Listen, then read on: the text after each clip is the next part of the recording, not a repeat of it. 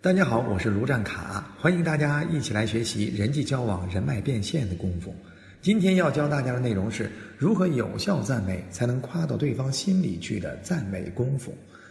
其实一提到赞美啊，就比较容易让人想到拍马屁；一提到拍马屁啊，就容易让人觉得虚伪。其实赞美不等于拍马屁。作为一名习惯含蓄的中国人，没有人喜欢拍马屁，也没有人喜欢拍马屁的人。但是人人都喜欢马屁的感觉，而这个马屁感觉跟马屁是两个概念。给人马屁感觉就是通过有效的赞美，拍了还不让人看出来，显得跟没拍一样，还能让对方有一种如沐春风的感觉，这才是夸人于无形的赞美功夫。而赞美又最忌讳虚情假意、刻意恭维，赞美技术也是分优劣的。让人一听就觉得很假或者有违心的感觉，那这种赞美还不如不赞美。一些刻意明显的赞美，往往会容易让人联想你是不是另有所图。所以赞美要讲究润物细无声，嵌入式的表达，潜移默化的恭维，往往更容易让人接受。那么，在讲到九个有效赞美方法之前呢，不妨先了解一下，到底怎么赞美才会显得够真诚。若想让赞美显得够真诚，一般要符合两个必要条件。首先，第一个条件就是他有你没有；第二个条件就是你真心很羡慕。只有这两个条件同时具备的时候，夸人才会让人觉得很真诚。比如说，你胖他瘦，同时呢，你又特别羡慕对方的身材，在这种情况下夸他。我真羡慕死你了，身材保持的这么好，简直让我自卑死了。这种夸奖呢没有问题。可是如果他有你也有，你即使很羡慕，也不能轻易的去夸他，因为会招嫌，让对方会怀疑你的动机。举例说明，他穿了一身新衣服，你也穿了一身新衣服，相当于他有你也有，各有特色。你上来夸他哟，你这件衣服不错呀，对方可能心里会想。哼，想强调自己的衣服好看吧？是不是想让我夸你？对不对？这就是在提醒我们，两个条件同时具备，才会让人觉得够真诚。同时呢，还不真心羡慕的，也不能随便去夸。就像曾经有一个学生听完我的讲座，突然跑到我前面来，用非常崇拜的眼神看着我，非常激动的表情，上来给我来了一句哭笑不得的夸奖：“卢老师，您讲的太棒了，嗓子都讲哑了。”当时我听完了之后，我当时不知道什么感觉，我是欲言又止，五味杂陈的。为什么嗓子都哑了？这种东西值得你那么崇拜吗？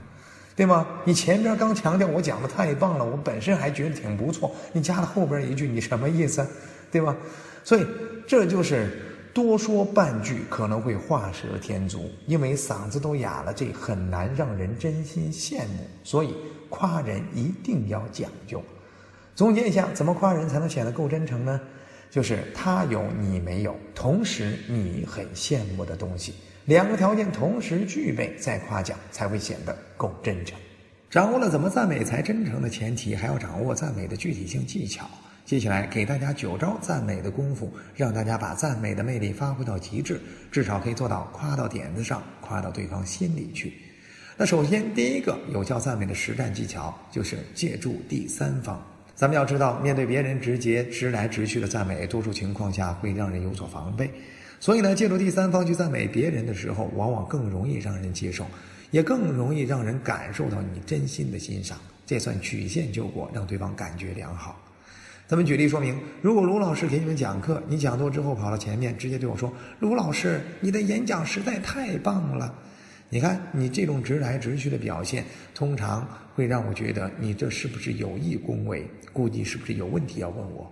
当你真的来那么一句，罗老师有个问题要请教你一下，有个忙需要你帮一下。你看，你这样一说了之后，你刚才的赞美立刻失去效果，还会让人觉得你这个人有点虚。那怎样的赞美才会让对方更容易接受一些呢？你可以借助第三方啊。比如，可以在老师将走而未走出房门的时候，或路过你身边的时候，你啪怼一下旁边的同学，跟旁边同学来那么一句，我就纳闷了，咱怎么就没有卢老师这种口才呢？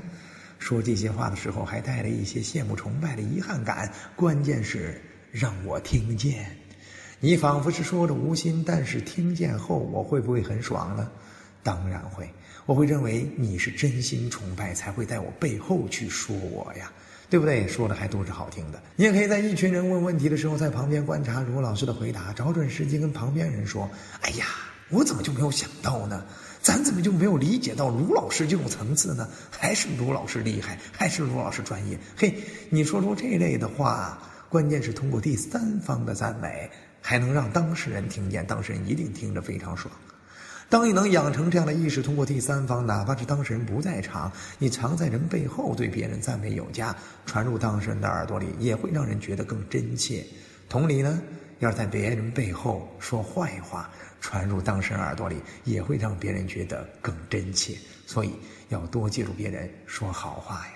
借助第三方赞美人的方法，在当事人面前也同样适用，尤其是在多方出现的场合，如果你用好了，还可以起到一箭双雕、一箭多雕的作用。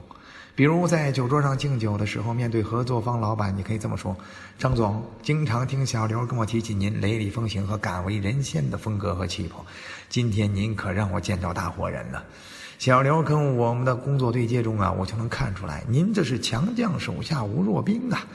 我这以后得多向您学习。来，这杯酒敬您。你看，你说完这番话的时候，张总一定很爽，小刘也一定很感激。至于小刘有没有提过张总雷厉风行的风格和气魄，已经不重要了。这就是借小刘的话夸张总，最后一箭双雕。有时候用好了还能一箭多雕，比如张总经常听我们王总提起您，不说别的，就单单通过您公司赵经理跟我们几次完美对接的这种工作表现，我就能发现您的领导力真的是名不虚传。难怪您在任何场合大家都那么尊敬您。所以作为晚辈，我必须得敬您一杯，希望以后多向您学习。你看。把你的王总也夸了，把对方的赵经理也夸了，把现场所有人尊敬他这一面也夸了。你看，这就叫一箭多雕啊！借助第三方夸对方，对吧？呃，你同样也可以用这样的话跟对方呃去夸对方的徒弟以及对方。老张，我跟你这小李接触过几次，我发现你这个小李呀，可真是你一手带出来的好徒弟呀！我太羡慕你了，你有这么好的一个好弟子。说实话，真的，我通过他的工作表现，我发现他跟你一个样，做事干净利落，从不拖泥带水。我喜欢。来，为你能教出这么好的徒弟，咱们干一杯。来，小李一起来吧，干！你看，俩人同时被你夸了，对吗？呃，参加朋友的这个母亲的寿宴，有些时候你也可以什么，现场来那么一句发挥呀。哎，难怪你平常人缘这么好。我来了之后，我才发现，原来从妈妈开始就是好脾气。对吧？呃，参加他奶奶的寿宴，我真羡慕你们家基因。原来从奶奶开始就是大美女啊！你看，你说这些话，现场人是不是所有人都被你夸了？对吗？这就叫借力打力，借助第三方。学会使用了吗？现实生活中，我们每个职场人都应该善于应用这样的赞美技巧。那第二个有效赞美的方法呢，就是具体化强调。越具体、越强调局部特点的赞美，会显得越真诚。每个人其实都不太喜欢毫无根据的空洞的赞美，像“你长得真漂亮”“你真帅”“你太棒了”等等这类话呀，实在是让人兴奋不起来。这些泛泛的赞美，有时反而会起到坏作用，会让人觉得你很肤浅，或者觉得你另有目的。所以，我们要学会摆具体的事实，而不要说空洞的结论。缺乏事实依据的结论型赞美，往往会显得很肤浅，很难起到走心的作用。这也是赞美抗药性提高了的缘故，所以要想走心，就要学会挖掘走心的事实。比如，你用事实去推荐人。如果你向上级推荐个工作认真的伙伴，你当着上级面去夸你的伙伴，他真是一个工作很认真的人。你看这句话叫结论，你上级有感觉吗？被推荐的伙伴有感觉吗？有，但都不深。即使你再带感情去说这句话，也都没多大用。但如果你补充一些具体事实呢？比如这样说，他是我们部门在数字上极其严苛，连标点符号错误都不放过的死磕侠。我们的校验工作交给他，一直是零出错率。这样一来，被推荐的人和上级是不是都会有更深刻的感受呢？这就叫具体事实的力量。要知道，有事实的说法才会更有说服力呀。你说我长得很帅，我感受不到，因为没有事实做依据。但你换个说法，我发现你的鼻子跟刘德华一样，也是鹰钩鼻。你尤其是侧脸的样子最帅了，哇，这感觉就不错。为什么？因为你在陈述事实，事实往往更容易让人有感觉，对吗？就像你面对有些女孩子可能会问你一些无理取闹的话题，你爱我吗？有些男孩子不知道如何招架，回答爱吧，他觉得敷衍；回答不爱吧，他跟你分手。为什么这两句回答都没有效果？因为爱或不爱，这都是结论，不是事实。你还不妨直接跟他讲一个事实，让对方更有感觉。你这样跟他说：“我不知道你为什么这样问我，我只知道我妈妈不太喜欢你，但为了跟你在一起，我已经一个月没有理她了。你说我爱你吗？”OK，当然你和他之间让他感动的事实蛮多的，你可以拿出最让他感动的某个事实，牵动对方的情绪呀。我不知道你为什么这样问我，我只知道每次在你生病的时候都是我最紧张的时候。还记得去年你那次生病，为了背你去医院，我甚至放弃了自己钟爱的足球比赛。你说我爱你吗？这就叫事实的力量。所以一定要讲养成讲事实的思维，只要事实讲到位，结论对方自己能得出来。除了用讲事实的思维让人觉得更真以外，具体化的强调局部特点，同样也会让对方感觉更真切。你笼统的夸人好看，就不如说，我就特别喜欢你那双炯炯有神的大眼睛，这样就更具体，也更有真实感。你概括的夸人时尚，就不如说，你穿衣服真讲究，就光这侧肩造型的设计，就够能衬托你的品味了。你可以夸对方衣服的款式很特别，颜色是流行色，哪怕是衣袖、纽扣的样式，都比概括的夸对方时尚好得多，对吗？曾经有一个中国官员带着夫人出席一个酒会，遇到了一个外国朋友。西方人夸人是比较直接的，为了表示友好，那西方人上来就当着官员面来了一句：“你的夫人太漂亮了，very beautiful。”哈，而咱们中国人向来含蓄啊，官员上来就回了一句：“哪里哪里。”本身是一句谦让的话，却被老外理解成 where where。啊，都是哪里好，对吧？那位外国人马上就很紧张，急忙补充说：“你的老婆啊，头发怎么怎么好，皮肤怎么怎么好，身材怎么怎么好，衣服怎么怎么好，包包怎么怎么好。”没想到这些具体优点的具体描述，对官员而言又正中下怀。在谦卑含蓄的习惯驱使之下，官员又条件反射的来了一句：“哪里哪里。”那一刻，外国友人蒙圈了。那第三个有效赞美的注意事项，就是一定要注意及时的好评。越及时的赞美会越让人印象深刻，越领先的好评往往越有效。越及时越有效，就是在提醒我们赞美人的时候要抓住时机，对他的进步也好，美好的一面也好，越早的赞美越容易让对方有所触动。因为赞美的人越来越多，当事人就会有一定的赞美麻痹反应，对已有的赞美就越来越没有感觉。你再迟来的赞美就会被淹没，效果呢也会被打折，甚至起反作用。举例说明：想整你的女朋友，假设你给她买了一件新衣服，告诉她所有周围的同学，第二天在你女朋友穿新衣服上课的时候，不要理她，不要赞美她。大家都这么冷漠的话，一天下来，你女朋友可能就会发疯，会郁闷死的。为什么？因为人有好的一面，往往都更希望所有人对他的肯定。既然得不来肯定，他就会觉得自己是不是有问题，对吗？他穿了一件自以为很漂亮的衣服上课，竟然没人理他，是不是自己哪里出了错，哪里有毛病啊？所以在人最需要赞美的时候，及时给好评，是就是及时的给予了对方想要的满足感和优越感，人家会印象深刻，甚至有感激之情。你若当时赞该赞美时没赞美，隔了十天半个月再赞美说：“哎呦，你半个月前穿的衣服挺漂亮，你这算什么意思呢？”基本上这种说法就让人觉得你太虚伪了吧，就是认为你肯定心里有鬼，或者有事要找人帮忙，对吗？好听的话越及时越有效啊，嗯，尤其是在谈恋爱的时候。哎，你要有一双发现美的眼睛，发现对方有任何的改变都要勇敢的去赞美，否则这个赞美的机会被你的情敌抢去，那你可就开吃亏了。那第四个有效赞美的方式呢，就是找冷门期待去夸。找冷门期待，就是在别人经常夸对方的地方，可以想办法避过，夸一些对方还没有免疫的冷门的他所期待的地方。比如人人都夸她长得漂亮，她颜值确实不错。那你再夸她漂亮，她已经免疫了，她不会有感觉，自然也不会领情。可如果你能夸她除了漂亮之外，还有一手好书法，夸她还能创作能力好，夸她做饭做得好吃，夸她的歌还唱得不错，等等，这些都是找冷门期待。别人不常夸的地方，你去夸，才可以给对方留下深刻的印象，也算迎合对方的期待。曾经王凯上节目，当时佟大为做主持人。当时介绍王凯上场之前呢，他就狠狠地先夸了一番王凯的低音炮唱歌的功夫，以及他修长好看的双手。王凯通过《琅琊榜》《伪装者》等几部作品大火，演技是自不用提。所以呢，说明了佟大为呢，呃，是这样打基础开局的啊。王凯不仅演技好，颜值高啊，最重要的是他还有另外两个特别的优点。你看。这样的说话方式往往会让人很有满足感，很有优越感。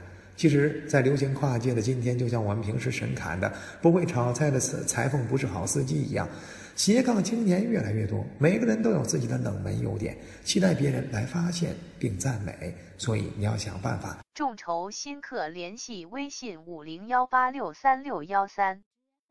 善于观察和调和调研，啊，发现了之后就要想办法夸过去。换句话说，咱们这个方法也可以称之为剑走偏锋。别人夸你好看，我偏不，我就夸你好看的人我见多了，但我从来没见过像你这么漂亮还这么独立的女人。或者你完全可以靠脸吃饭，却偏偏非要靠才华，真心佩服呀。别人夸领导的事业成就，我偏不，我就夸领导啊，您事业做得这么大，家庭还照顾得这么好，真的是羡慕死我了。我能像您一半就不错了，对不对？或者像您这这这样的才是真正的人生大赢家呀，对吗？嗯，或者是什么？真没想到像您这呃这种级别的人还会亲自下厨把菜炒的这么好吃，对吗？呃，或者夸你的领导呃这个车技好，甚至夸你的领导歌唱的好，等等等，这都是冷门期待呀。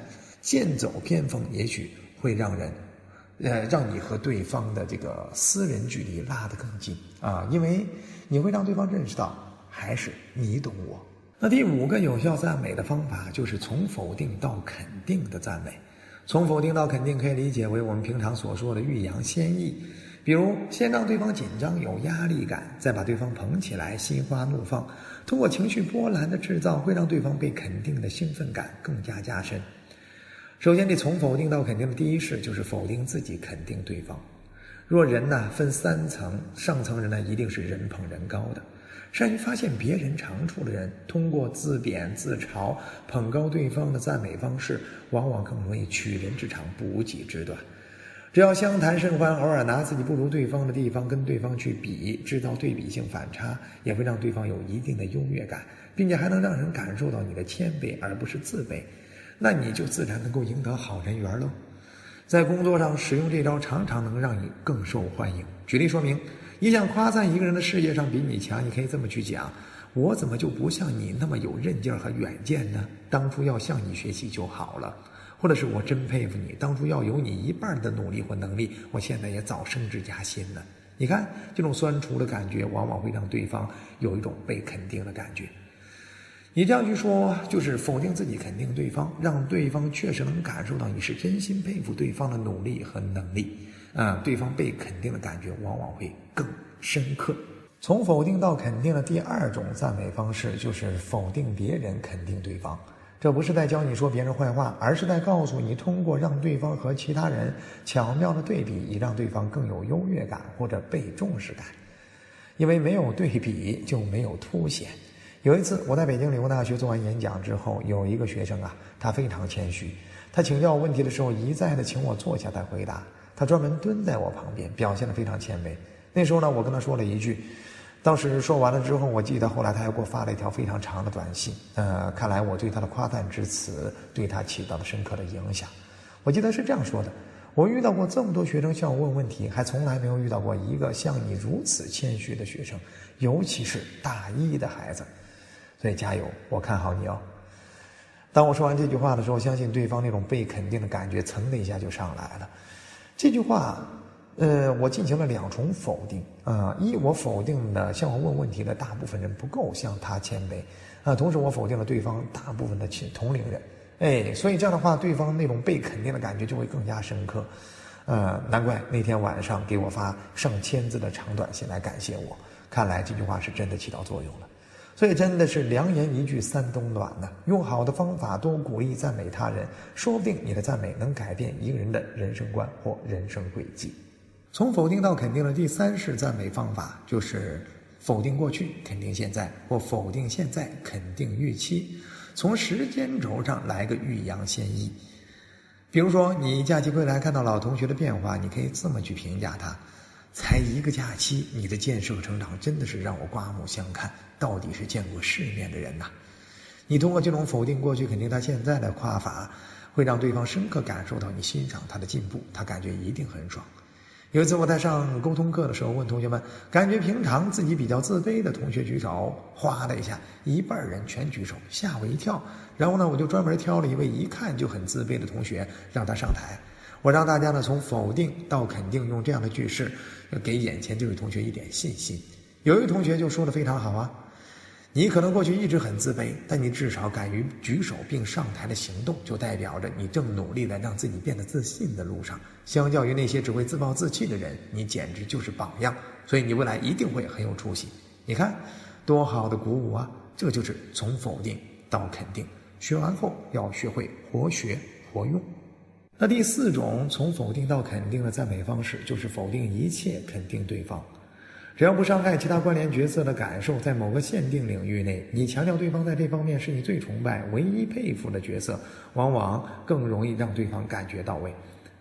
比如，当表示对对方的足够欣赏或者仰慕，可以这样说：在某某方面，没人比你更有话语权了；或者在某某方面，我最看好的就是你了；或在某某方面，我只佩服你。你看，通过这样的话强调了对方的最高地位或唯一性无法替代，这就极大的加深了对方的那种被肯定的感觉，对方便会对你印象深刻。除了表示欣赏或仰慕，在表示信任方面，也同样可以采用这方法加深对方被肯定的感觉。比如，在某某方面，我只信得过你，我只信任你。这种用足够肯定的语气强调信任的话术，也会让对方更容易给你表现的感觉油然而生。在某某方面，只有你让我放心，这也是对对方极度信任的表述。这在非常时期往往让人感动不已，从而愿意赴汤蹈火。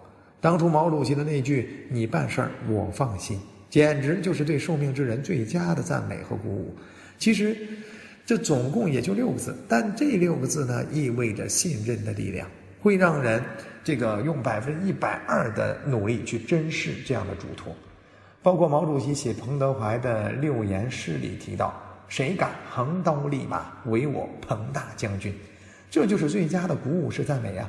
当然，还有一种话说，就是在过去多年的时间，比如说呃，在哪些方面啊，呃，对我人生影响最大的只有两个人，一个是某某某，一个就是你。对吧？你看，你强调了在过去多少年的时间，并且在某个领域最重要的两个人，对不对？啊，你把对方就放到最重要的高度。第一个某某某一定是你生命中非常重要的角色啊，这就让对方一下子可以认识到自己的角色竟然这么高，与你生命中最重要的人齐名，对方被肯定的感觉就会更深刻一些。这就叫从否定到肯定的第四种，叫否定一切，肯定对方。我曾在一个酒会上遇到一个喝的还没有完全烂醉的下属，当时他给自己的领导敬酒，那马屁功力真的是不容小觑啊！啊，上来人家半醉不醉的状态跟对方说：“张总，在我过去的二十多年里，对我人生影响最大的，也是我最佩服的，只有两个男人，其中一个是我老爸，另外一个就是张总您呐。所以这杯酒敬您。如果说的更具体一点，可以在后面再加上一句。”我老爸教会了我什么，让我怎么样？而您教会了我什么，让我怎么样？当然，不见得大家都采用这样一种夸张的应用。这老爸呢，只是高级人称的代称。关键是要升级对方被赞美的感觉，因为沟通的最高境界是让对方感觉良好。老爸这个词儿也可以替换啊，比如说你跟部门领导敬酒的时候，老爸的角色就可以换成更受尊敬的老总，对吧？哎，把对方升级到一个更高的高度。如此类推就可以了啊！关键是你要掌握他升级赞美感受的精髓。这种夸法往往能够抬高对方的地位和被尊重感。嗯，其实很多时候能让人觉得，哎，他很重要或者他很有价值，你其实就赢了嘛。好了，那第六招呢，就是双重肯定。双重肯定就是你在夸人的时候，你找到对方两个优点同时夸，可以给对方足够欣赏他的感觉。你比如说，别人都夸她漂亮，你可以说我从未见过像你这么漂亮还这么独立的人，或者是呃，真没想到你本可以靠颜值吃饭，却偏偏靠才华。这其实就是双重肯定肯定喽。对领导同样也可以啊，真没想到像你这么级别的人还亲自下厨把菜炒的这么好吃。对不对？或者是您事业这么忙碌，家庭还照顾得这么好，真的是羡慕死我了。这就是双重肯定啊，强化了对方被肯定的效果。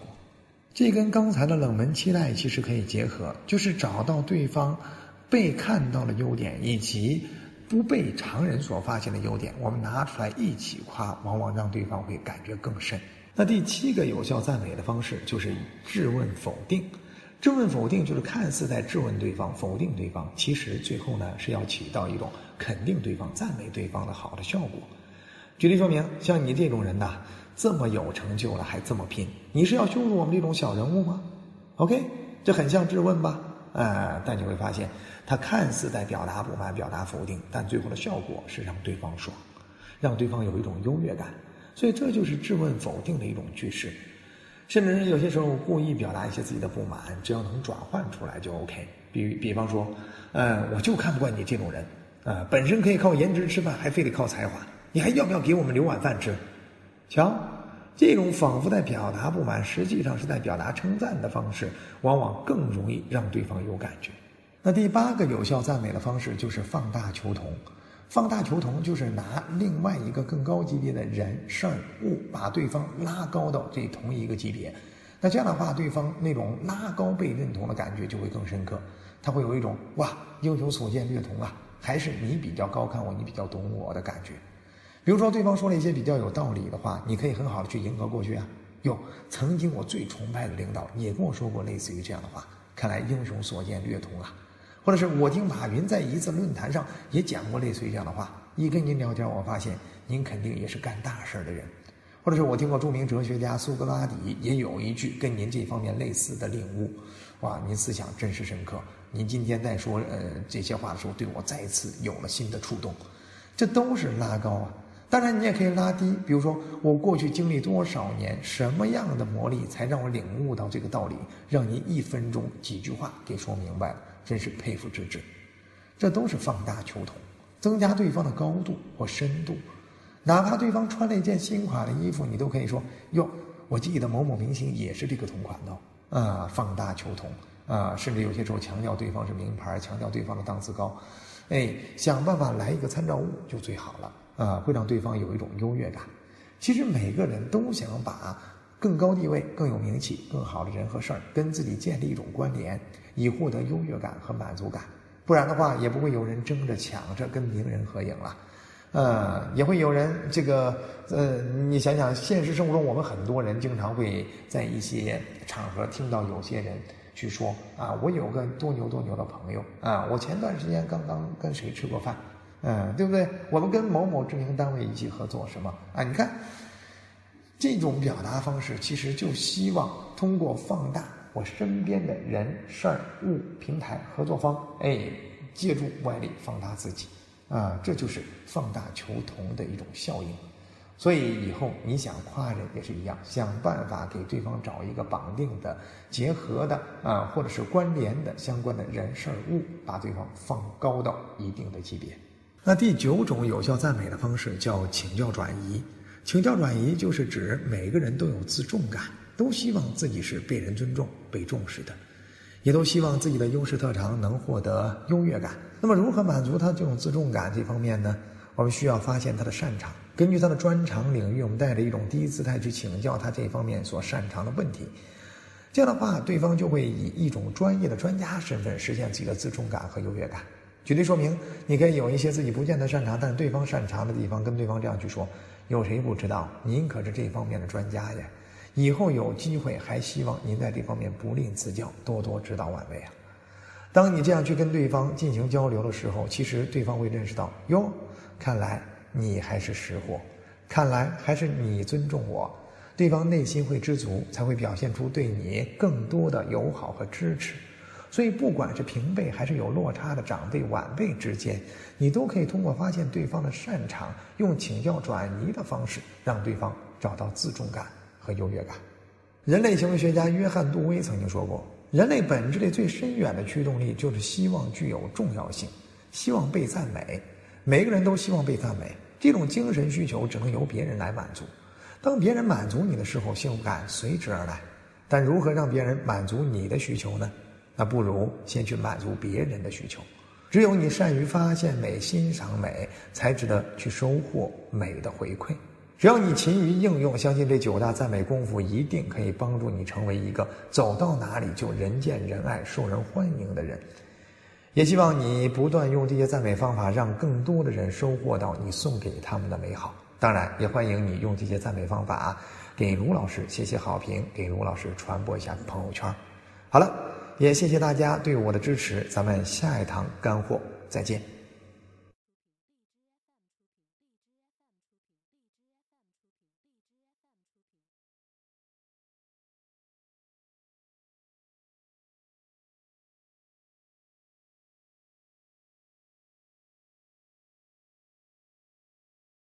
本资源来自小刀娱乐网三 w 点 xd 零点 com 最新免费资源。分享 QQ 群：幺五三二二七六。